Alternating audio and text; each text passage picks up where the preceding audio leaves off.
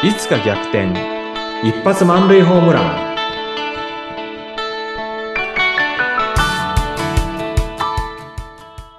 皆さんこんにちは。合同会社東きみなり事務所代表社員の東きみなりです。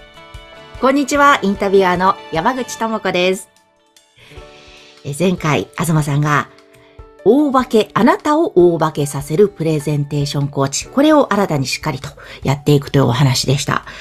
えぜひですね、具体的にこう、これまでどんなお客様がどんな風に変化したのか、まずはちょっとそういったお話から今日教えてください。はいありがとうございます実際にですね、あの、私のコーチングを受けた人っていうのは、本当にそのトーストマスターズの頃に、あの、まあ、トーストマスターズってね、非営利なんで、そこでのコーチングっていうのはね、トーストマスターズ仲間の間での、あの、サポートっていうのはお金取らないんですけども、まあ、自分が、あの、こうしたあのビジネスをやるにあたって、まあ最近はちょっとね、あの、対価の方はいただいてるんですね。うん。ですんで、その実際にお金をいただいてやった実績っていうところでお話ししようかと思うんですけれども、はい。あの、今年のですね頭には、あの、知人のですねうん、ある飲食業をやっている社長さんから相談を受けたんです。うん。うん。で、その方がね、言うにはですね、あの、東さん、今度うちの会社の新年会をやる。まあ、飲食ですんでね、新年会やるんですけどもね、あの、新年会で、あの、経営方針を、あの、みんなの前で発表しようと思うんですと。はい。時間は3分ぐらいで、で、聞き手っていうのは、まあ、社員もなんだけれども、最近アルバイトの社員が増えてきたんで、うんそうした社員に向けて、改めてその経営方針っていうのをお話ししたいと。うん。あるいはサービスの基本的な考え方とかですね。はい。で、私ちょっとそれを聞いて思ったんですね。で、まずその場面が新年会であること。うん新年会っていうのは、まあ料理もお酒も並んでいるそういう場ですよね。うん。うん。3分間とはいえ、社長が経営方針とサービスの考え方を話すっていうことを、そういった図を想像してみたんですけども、うん。大丈夫かなと思ったんですね。うん。私が社員で社長が3分とはいえですね、そういう話をしたら、うん、なんか最初のうちは聞いてるんですけどまあもちろん話がね、面白かったりすればちゃんと聞くでしょうけど、すごく硬い話をされたら、うん。ちょっと集中力下がるよなと。うん。うん。でしかも3分って言いながら、実は5分とか、であの社長さんによってはすごく話す人っていらっしゃるじゃないですか。あ、もうあるあるですね。ありますよね。はいそうすると、いつ終わるんだろうってこう心配になったりしますよね。はい。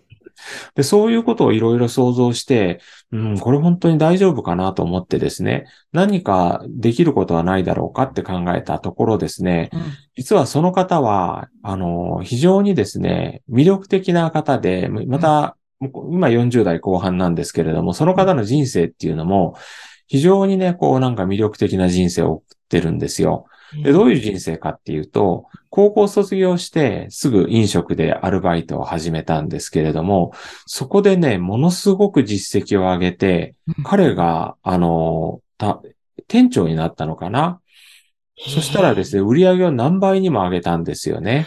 おー、すごいですね。そうなんですよ。で、うん彼自身ね、あの、飲食って楽しいなっていうふうに思って、うん。そして実績を上げて周りにも認められて、で、彼自身ものすごく成長して27歳の時、自分でね、起業したんですよ。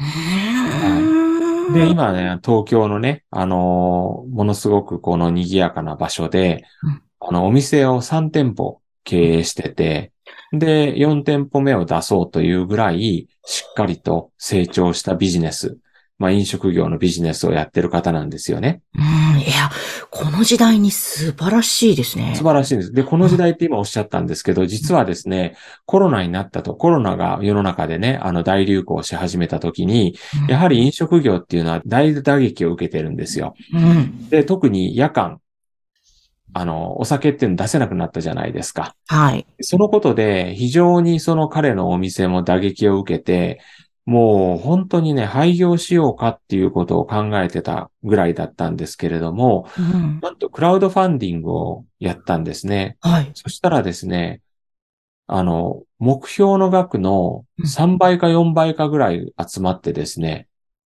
で、も、ものすごい金額なんです。ちょっと金額は言えないんですけども、うん。ものすごい金額が集まってですね、そして、まあ彼のお店っていうのは、その窮地を脱することができたんですね。で、その時に、やはり、どれだけその彼のお店が皆さんに愛されてたかっていうのが、クラウド、クラウドファンディングの目標額の数倍の、あの、お金が集まったっていうところで、やっぱり出てたなと。なので、うん。そうしたその彼の高校卒業して飲食に入ってから今日までの歩みと、それからクラウドファンディングの話だとか、いろんなね、そうした個人的な魅力的な話をしたらどうですかっていうふうなアドバイスをさせていただいたんですよね。そしたら2週間後ぐらいに彼からまあ連絡があって、うんあの、とっても楽しかったと。ほとってもうまくいって、自分の話するって楽しいですね。で、終わってから、そのアルバイトのね、あの、社員さんたちが彼のところに集まってきて、とっても楽しかった。それから感動したっていう風に伝えてくれたっていう風にね、う。うん彼、本当にね、嬉しそうに私にお話してくれたんですよ。へえ。え、きっとね、それまで社長のそういうストーリーって知らなかったでしょうから、やっぱそういうの聞くとなんか、おそらくそのアルバイトさんとか社員さんも、うなん、か、へえ、社長ってそうだったんだっていう、こう、親近感がぐっとね、増したんじゃないですかね。そうですね。人間的な部分っていうのが見えてきて、はい。うん。で、それが、まさに私がね、あの自分のプレゼンテーションコーチの上に大化けっていう言葉をつけようと思ったきっかけだったんですよ。うーん私がアドバイスしたのは、その社長のこれまでの人生の話をしてはどうですかっていう、もう本当にそれぐらいだったんですね。うん。